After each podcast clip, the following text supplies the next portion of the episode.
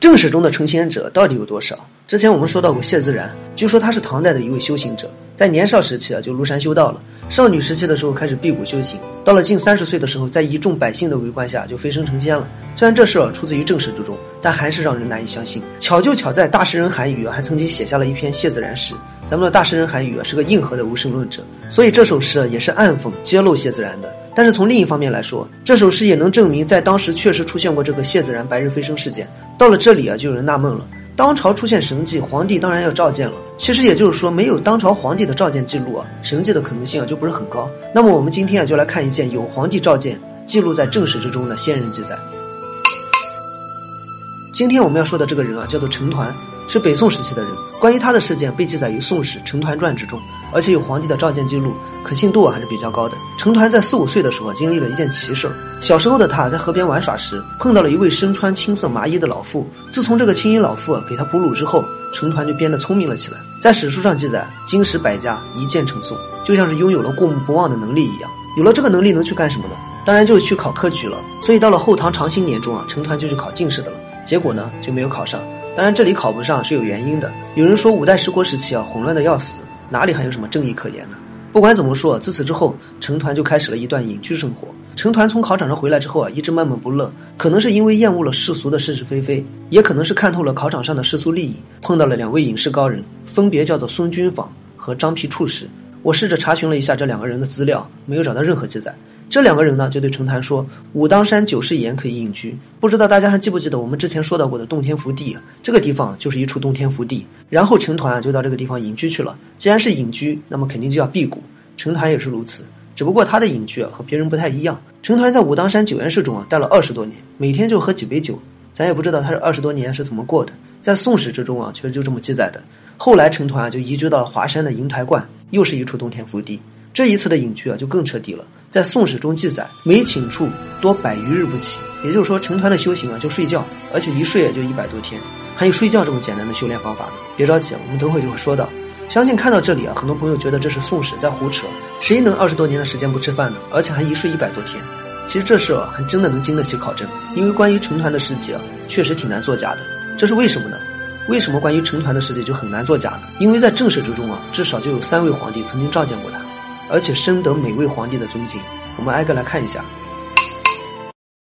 第一位召见成团的皇帝啊，叫做周世宗。周世宗就是柴荣，他是五代十国时期后周的皇帝，也是混乱的五代十国时期中少数能够让人记住的一位硬核皇帝。都干了些什么事儿呢？先是改革禁军，扩展东京，而后又三征南唐，北伐辽国。柴荣啊，一共就当了六年的皇帝。可以看得出来，一刻也没闲着。连朱元璋啊都评价他说：“三代之王有其时而能为之，汉文有其实而不为，周世宗则无其实而为之者也。”仔细看一下柴荣干的这些事儿，就会发现，又是改革，又是扩建，还没有改革扩建完，紧接着又讨伐南唐，挑衅北辽，这些事儿可没有一件省钱的。所以呢，这位英和皇帝啊就开始想办法筹钱了。这天底下能挖的帝王陵墓都让人给挖遍了，除非有人能变出钱来。哎，说不准还真有。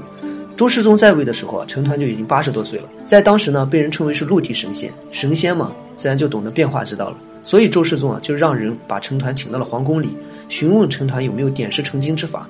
不料陈团说：“陛下为四海之主，当以治之为念，奈何留意黄白之事乎？”也就是说，一个天下之主，应该晓得是如何治理天下，为什么就天天想着点石成金这种旁门左道呢？这样如何能做到让天下太平呢？这明显就批评皇帝了。我估计我要是周世宗的话，都得生气。周世宗啊，也算是五代十国中难得的一位明主，非但没有怪罪成团，而且还要册封他为谏议大夫，这个官职也不低了。从这个“谏”字也能看得出来，就是专门怼皇帝的一个官职。然后呢，成团就拒绝了，接着又跑回华山隐居了。后来成州刺史啊去赴任的时候，周世宗还让他给成团带礼物，这说明啊，周世宗打心眼里还是很佩服成团的。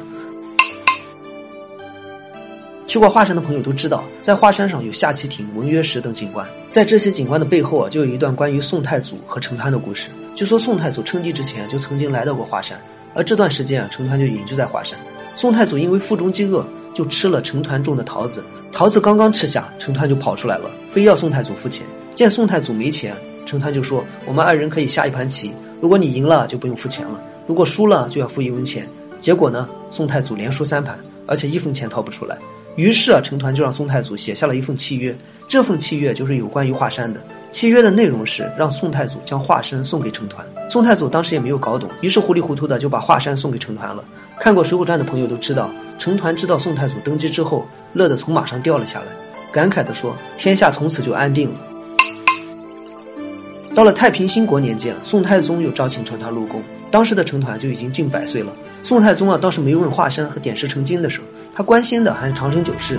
记载中的成团是这么回答的：“团山野之人，于时勿用，亦不知神仙黄白之事，吐纳养生之理，非有方术可传。假令白日冲天，一何异于世？今圣上龙颜秀仪，有天人之表，博达古今，深究之乱，真有道人圣之主也。正君臣协心同德，兴化治之之秋，勤行修炼，无出于此。”也就是说，我一个山野村夫啊，不知道什么点石成金之法，也不知道什么长生久视之道，没有什么方术可以传授。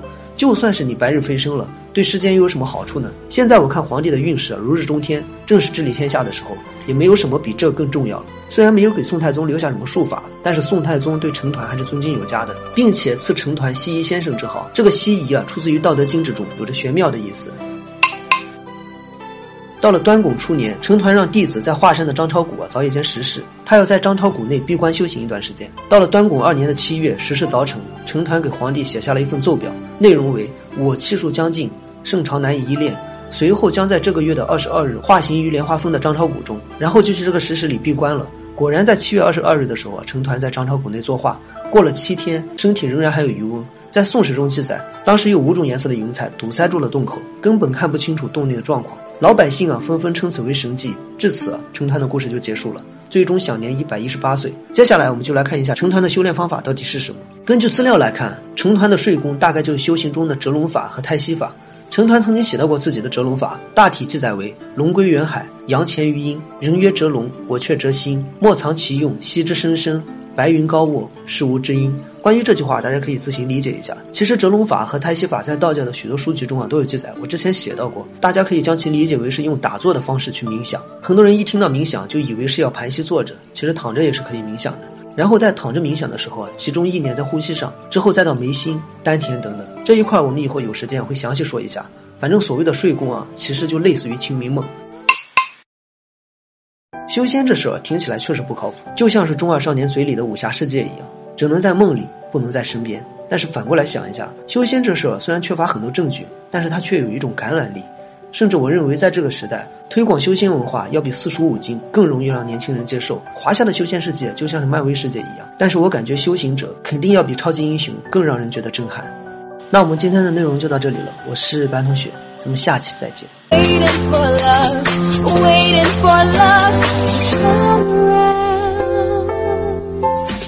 as a wheel.